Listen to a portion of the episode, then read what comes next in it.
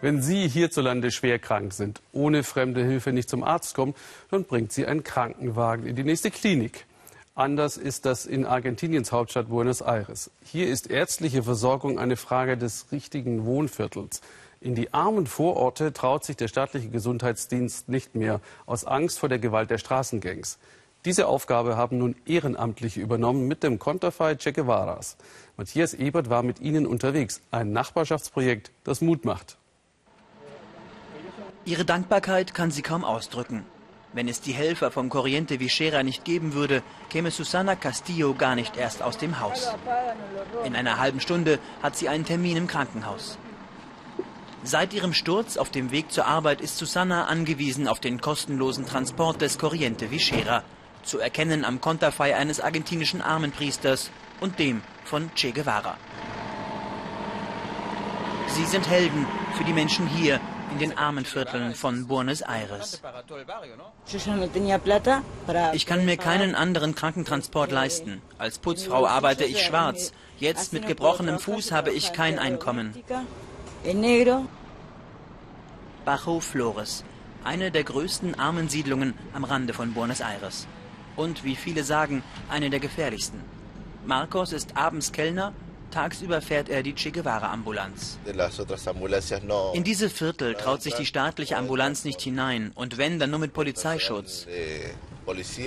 Wir aber gehen rein, schnell und zupackend.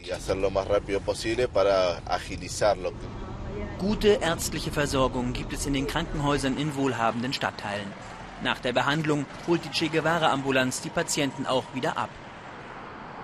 Zum Corriente Vichera gehört auch ein Feuerwehrwagen.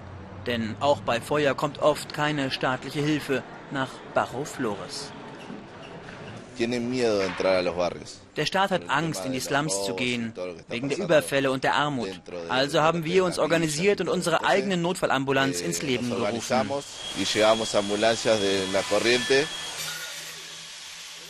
In diesem Lagerhaus schlägt das Herz der Nachbarschaftskooperative. Die einen zimmern Tische, die anderen kochen für die Nachbarn. Eine warme Mahlzeit für die vielen, die in Bajo Flores unter der Armutsgrenze leben. Dann übernehmen Valeria und Romina. Die Krankenschwestern arbeiten sonst in einem staatlichen Krankenhaus. Ihr freiwilliger Dienst hier bringt ihnen ein Zubrot. Denn seit kurzem unterstützt sogar der Staat das Nachbarschaftsprojekt mit Geldern. Der arbeitslose Matthias Balthasar kann nur am Stock gehen. Seit einer Not-OP vor sechs Monaten.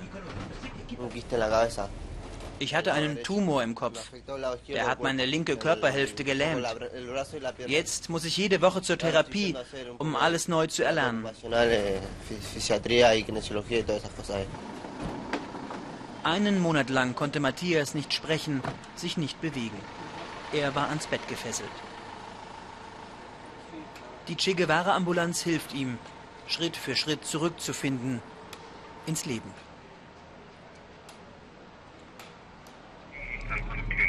Überall in Bajo Flores zeigt die Polizei zwar Präsenz, doch das Sagen haben Drogengangs.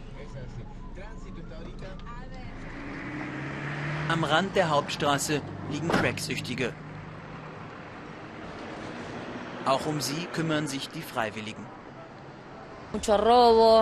Hier gibt es viele Überfälle. Wir werden dann gerufen, wenn es zu Verletzungen durch Messer und Waffen kommt. Da müssen wir schnell ausrücken.